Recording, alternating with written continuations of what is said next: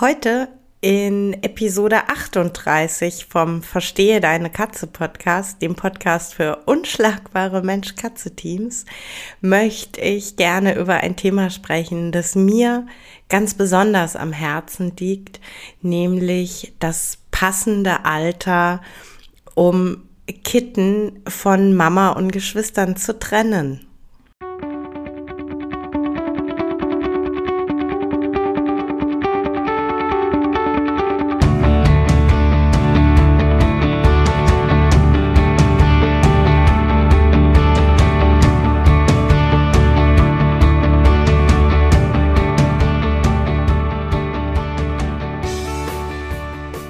Katrin Knispel, Mentorin für unschlagbare Mensch-Katze-Teams. Ich begleite dich als Hüter zu einem entspannten Alltag mit deinen Katzen. Ganz gleich, ob kleine Frage oder große Herausforderung. Ich bin an deiner Seite.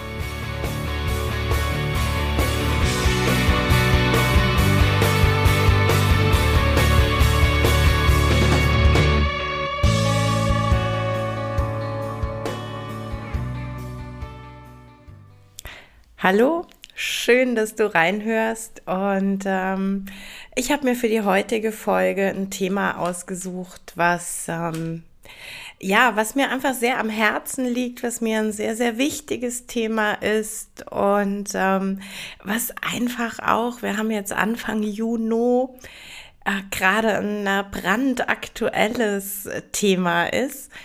Es geht um die Abgabe von Kitten und ähm, ja, es geht auch ganz konkret um die Abgabe von Kitten mit acht Wochen, neun oder elf Wochen. Also jedenfalls jünger als zwölf Wochen. Ich ähm, möchte aber tatsächlich vorausschicken, ich möchte hier heute keine erhobener Zeigefinger-Folge machen ich möchte einfach, ähm, ja, meine Sicht der Dinge schildern. Ich möchte dir erklären, warum es für mich ähm, so unabdingbar ist, dass äh, Kitten bitte mindestens zwölf Wochen ähm, ja bei Mama bleiben dürfen. Ähm, und ich möchte auch ein bisschen die Seite beleuchten, dass es ähm, immer heißt, naja, meine Kitten waren auch jünger als zwölf Wochen und denen fehlt doch auch nichts. Genau. Also bitte sollte es so sein, dass du ähm, schon mal Katzen aufgenommen hast, die noch keine zwölf Wochen alt waren. Bitte fühl dich trotzdem ähm, ja eingeladen, diese Episode zu hören, bitte hab nicht das Gefühl, dass ich ähm, dich verurteile. Ich möchte einfach gerne erklären, was für mich der Hintergrund ist. Das ähm, tatsächlich, ich sag mal so ein bisschen ähm, der grob fachliche Hintergrund. Ähm, die jungen Katzen erleben tatsächlich so zwischen der achten und zwölften Lebenswoche eine ganz intensive Phase der Sozialisierung. Und ähm, das passiert mit den Wurfgeschwistern ganz intensiv, ja. Also im gemeinsamen Spiel, im gemeinsamen Raufen und Toben, sich auch mal streiten, ähm, lernen Katzen einfach mit anderen Katzen umzugehen und ähm, sich ähm, ja sozial adäquat zu benehmen ihren Artgenossen gegenüber. Ähm, und auch die Mutterkatze ist ähm, ja, nicht mehr, nicht mehr so äh, 24-7 mit, mit reinen Aufzuchttätigkeiten beschäftigt. Ähm, sondern auch da ist einfach, ähm, ja, das Thema Erziehung, das Thema Sozialisation ähm, steht dann in diesen Wochen im Fokus. Und ähm, genau da möchte ich tatsächlich ähm, bei einem der ersten Argumente einhaken. Also ganz oft ist eine Erklärung, ein Argument, die Mutter hat die Kleinen nicht mehr akzeptiert oder die Mutter hat die Kleinen verstoßen. Ähm, wenn, also da liegt natürlich die Betonung auf wenn, für die Mutter das Setting passt, also wenn die ihre, ähm, ihren Wurf in Ruhe aufziehen darf, wenn ausreichend Ressourcen da sind, dann ist das, was man sieht, ähm, nicht das Kitten verstoßen werden, sondern es ist einfach Erziehung. Und ähm, da gehört dann natürlich auch mal dazu, dass man von Mama gemaßregelt wird. Und ähm, ja, also da sagt mir mein Verstand, aber vor allem auch mein Herz, es ist doch hundertmal besser von Mama und ähm, auf Art eigene Art und Weise gemaßregelt und erzogen, sozialisiert zu werden, als von einem Zweibeiner. Ähm, es gibt da auch selbstverständlich einen gesundheitlichen Aspekt. Ähm, also ganz grundsätzlich natürlich sollten die Kleinen nie ungeimpft bei euch zu Hause einziehen und ähm, das Impfschema sieht vor, dass die Kleinen mit acht und mit zwölf Wochen geimpft werden. Und ähm, da sieht man dann schon, ne, wenn ich mein, mein, meine Babykatze mit ähm, acht oder neun oder zehn Wochen aufnehme. Also zum einen ist diese Grundimmunisierung noch gar nicht abgeschlossen. Ähm, und zum anderen, also gerade bei einer Abgabe mit acht, knapp neun Wochen, ist ähm, Impfung und ähm, der Umzug zeitlich in so engem Kontext. Und ähm, das macht einfach Stress. Also diese Impfung macht dem Immunsystem ähm, Stress. Das ist ja auch, naja, letzten Endes so gewollt. Ähm, das kennen wir ähm, auch alle, wenn wir geimpft werden. Ähm, das Beste, was passieren kann, ist eine Impfreaktion, ähm, denn das ist die konkrete Antwort unseres Immunsystems und das ist ja eigentlich das Gewollte. Ähm, aber der Körper braucht dann bitte auch einfach Ruhe, um das ähm, ja, verkraften zu können. Und der Körper braucht dann nicht den, den Stress, ähm, dass er umziehen soll. Ähm, und ja, dann ist eben, wie gesagt, ähm, also ich ich tue mir tatsächlich immer ein bisschen schwer, das in Anführungszeichen Fass aufzumachen, dass ähm, Kitten, die jünger als zwölf Wochen waren, als sie getrennt wurden, per se verhaltensauffällig werden. Es fällt mir deshalb schwer, weil das keine per se Aussage ist. Und das erlebt man ja auch, also jetzt gerade wieder bei Social Media in allen Ausführungen.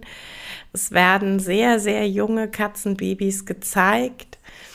Ähm, es wird erklärt, es ist zu früh gewesen. Ähm, und es werden sich unter diesem Post jede Menge Menschen zu Wort melden, die sagen, ich hatte das auch und nein, meine Katzen sind nicht verhaltensauffällig. Und ähm, tatsächlich kann das stimmen. Also ich muss das ganz klar sagen. Ja, nicht jedes Kitten, das mit acht oder zehn Wochen getrennt wurde, muss verhaltensauffällig werden. Aber das Potenzial ist deutlich höher. Und ähm, für mich ist da noch ein ganz anderer Punkt, der, ja, ich möchte eigentlich sagen, der, der wesentlichere. Und ähm, da möchte ich gerne den Bogen schlagen zu meiner Tätigkeit als Erzieherin und Safe-Mentorin. Das wundert dich jetzt vielleicht im ersten Moment. Ähm, ich verspreche dir, ich werde diese Katzenbabys jetzt äh, in den folgenden Minuten nicht vermenschlichen. Aber ich finde, man kann da sehr schöne Parallelen ziehen. Und zwar geht es mir um Folgendes. Ich habe in den letzten 20 Jahren und ja, doch 20 Jahre ähm, Erziehertätigkeit, gute fünf Jahre ähm, Safe-Mentorentätigkeit, habe ich wirklich viele Kinder, aber auch Eltern erlebt, die nicht so optimale Voraussetzungen hatten, die keinen optimalen Start hatten, aus welchem Grund auch immer. Und ich habe ganz viele dieser Menschen erlebt, die in Anführungszeichen trotzdem ihren Weg gegangen sind, ja, die ähm, sich wunderbar in eine soziale Gemeinschaft integrieren können, die ähm, schulisch sehr gut ähm, agieren, die ähm, ja auch durchaus ähm, mit großem Selbstbewusstsein ihren Weg gehen, die ihre Ziele erreichen, wie gesagt, schulisch, beruflich, sozial gut integriert sind. Was ich aber da auch sehe und ähm, sehr deutlich sehe und deshalb vielleicht auch sehr mh, hm, ja, wertschätze, diese Menschen, die nicht so günstige Voraussetzungen hatten, die haben ihren Weg trotzdem und trotz aller Hindernisse bewältigt. Und ähm, der Weg dieser Menschen ist immer wesentlich schwieriger. Die haben wesentlich größere Herausforderungen aufgrund ähm, des Staats, aufgrund von Faktoren, die sie gar nicht in der Hand hatten. Und ähm, genau das Gleiche passiert mit zu früh getrennten Kitten, die dann trotzdem sich mit einem Partnertier oder in einer Gruppe äh, wunderbar ähm, ja, arrangieren, die ein wunderbares Sozialverhalten ähm, lernen. Sie tun es trotzdem und sie tun es, obwohl es schwieriger ist und obwohl es für diese Katzen eine größere Herausforderung darstellt. Und das ist der Punkt, den ich mm, den ich so, so gewichtig finde in, in diesen Diskussionen und in, in dieser Rechtfertigungsnummer. Ich finde es einen so gewichtigen Punkt. Und ich finde, da muss man schon auch wirklich ehrlich hinschauen und sagen, hey, da hatten aber alle Glück, dass dieses Tier so resilient war und dass dieses Tier es trotzdem geschafft hat. Und ähm, eben das ist das, auf, auf was ich so gerne das Augenmerk legen möchte. Natürlich kann ich sagen, ja, aber ich habe doch auch äh, Katzen, die waren erst neun Wochen alt, als sie zu mir kamen und ähm, denen geht's doch trotzdem gut. Ja, eben trotzdem. Und ähm, ich finde einfach, es ist unsere Verantwortung als Hüter vom ersten Tag an, von, von der ersten Sekunde an, die Verantwortung voll und ganz zu übernehmen. Und diese Verantwortung bedeutet eben auch, ähm, dass ich die Entscheidung immer bestmöglich für meine Katzen treffe und ähm, nicht in, in so eine Argumentation gehe, zu sagen, ja, ach komm, andere haben das auch gemacht, für andere war es auch kein Riesenproblem, komm, das passt schon. Nein, es passt nicht. Bitte, bitte beachtet das. Es ist mir so, so wichtig. Und die zweite Facette dieses Themas von wegen, ja, ich habe doch auch eine Katze, bei der es keine Probleme gibt. Ähm, nicht alles, was die Seele belastet und nicht alles, was emotional schwierig ist und nicht alles, was Narben auf der Seele hinterlässt, ähm, ist nach außen sichtbar. Und ähm, eine große emotionale Belastung im Kittenalter muss nicht zwingend zu einer großen Verhaltensauffälligkeit führen. Aber trotzdem ist die Belastung da gewesen. Und ähm, trotzdem kann die Belastung für das einzelne Kitten genauso gravierend gewesen sein wie für eine Jungkatze, die dann später sehr verhaltensauffällig wird. Also auch da finde ich, sind wir sehr übergriffig und ähm, sehr wenig empathisch, wenn wir einfach sagen, naja, also ist keine Verhaltensauffälligkeit da, also hat sie mir gar nicht geschadet. Ich, ähm, ich tue mir echt schwer mit so einer Wertung zu sagen, was hat geschadet und was hat nicht geschadet. Ich tue mir da wirklich ganz, ganz schwer. Und ähm, ja, letzten Endes natürlich ahnt ihr es schon. Es ist, diese Folge ist natürlich auch wieder ein ganz klares Plädoyer für seriösen Tierschutz, für seriöse Zucht und gegen unseriöse Vermehrung. Es ist einfach so. Und ähm, ich, ja, ich, ich kann dieses Thema junge Katzen zu produzieren, ohne ein seriöser Züchter zu sein. Ich, ich kann es einfach nicht schön reden und ich bin es auch müde, es schön zu reden und ähm, kann jedes, wirklich jedes der sehr, sehr schlechten Argumente, die äh, Vermehrer gerne bringen, ähm, mit mindestens einem Gegenargument entkräften. Aber wie gesagt, ähm, mittlerweile bin ich an dem Punkt, an dem bin ich echt müde, mit Vermehrern zu diskutieren.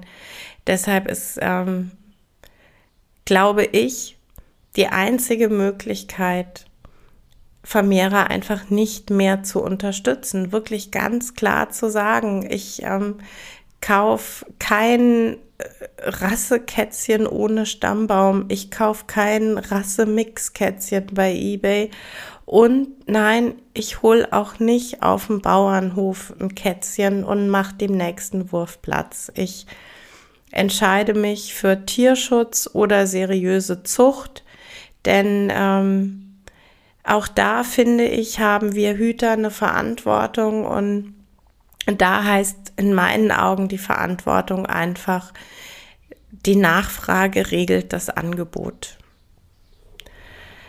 Und ich habe vorhin gesagt, ich möchte keine Episode machen mit erhobenem Zeigefinger. Das ist mir auch wirklich wichtig. Ich ähm, möchte dich nicht verurteilen. Wenn du jetzt ähm, diese Folge hörst und ähm, einfach sagst, ja, aber ich habe damals auch.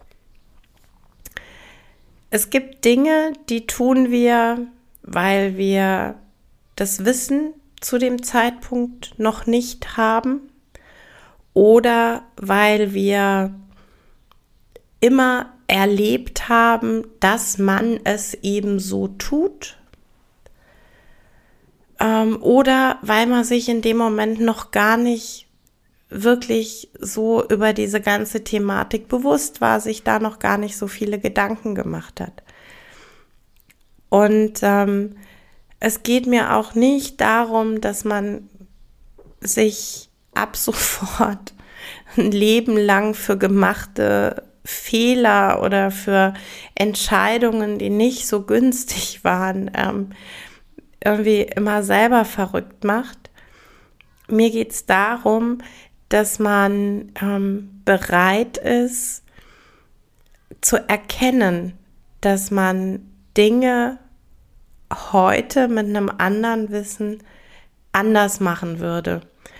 Und mir geht es darum, dass ich es ähm, immer sehr schön finde und ähm, sehr, sehr beachtenswert finde, wenn ich erlebe, dass jemand sagt, ich habe damals den Fehler gemacht, ich habe beim Vermehrer eine Katze geholt, ich ähm, habe Kitten genommen, die waren deutlich jünger als zwölf Wochen. Ich würde es heute nicht mehr tun. Ich habe heute ein anderes Wissen als damals und ähm, ich würde dieses heute als Fehler bezeichnen und deshalb nicht mehr tun. Jeder, der so agiert, gerade auch im Haifischbecken, Facebook und Social Media, der hat meine absolute Hochachtung. Und ähm, selbst wenn du nicht laut nach vorne im Haifischbecken Facebook ähm, sagst, ich ähm, würde es heute anders machen, aber wenn du für dich ganz still heute sagst, ich würde es anders machen, dann bin ich stolz auf dich. Ja, das war's für heute mit dem Verstehe deine Katze Podcast, dem Podcast für unschlagbare Mensch-Katze-Teams. Ich freue mich, wenn du den Podcast mit anderen Cat People teilst wenn du äh, mir eine Bewertung dalässt oder einen Screenshot machst und bei Social Media teilst, mich und andere Cat People text. Ich danke dir für deine Unterstützung und wie immer am Ende von Verstehe deine Katze, knuddel deine Katzen.